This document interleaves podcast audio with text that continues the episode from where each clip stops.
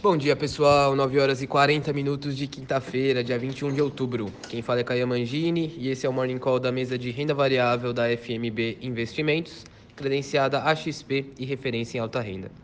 Começando aqui com as bolsas, o índice Bovespa encerrou a quarta-feira praticamente estável, com uma variação positiva de 0,1% e fechou o dia aos 110.786 pontos. O futuro do Ibov opera em queda de 0,73% agora pela manhã. Os riscos políticos devem determinar a toada na abertura dos mercados no dia de hoje aqui no Brasil. Ontem, o ministro da Cidadania, João Roma, confirmou em coletiva que o valor do Auxílio Brasil será de ao menos 400 reais.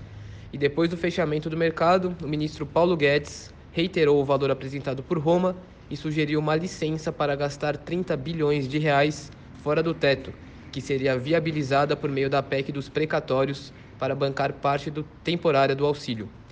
Nos Estados Unidos, o S&P 500, que é o índice que representa as 500 maiores empresas da bolsa americana, teve alta de 0,37%, e a Nasdaq, que é a bolsa de tecnologia deles, fechou em leve queda de 0,05%. Hoje, o futuro do S&P opera em queda de 0,3%, após concluir o seu sexto dia consecutivo de ganhos, ficando apenas 0,2% abaixo de sua máxima histórica, impulsionado pela forte temporada de resultados das empresas americanas, até o momento, cerca das 70 empresas do índice que reportaram seus resultados, 86% surpreenderam consenso em lucros, segundo o consenso Refinitiv.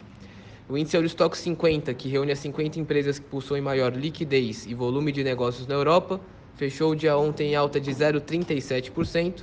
O índice opera em alta de 0,14% agora pela manhã. Na China, que fechou o dia em alta de 0,4%, temores com a dívida da Evergrande crescem novamente.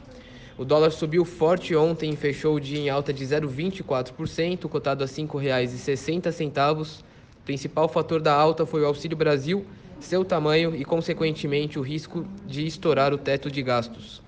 Petróleo do tipo Brent, referência da Petrobras, fechou o dia ontem em alta de 0,87%, cotado a 85 dólares e 82 centavos por barril. E por fim, o ouro fechou o dia ontem em alta de 0,81%. É isso, pessoal. Uma excelente quinta-feira a todos e bons negócios.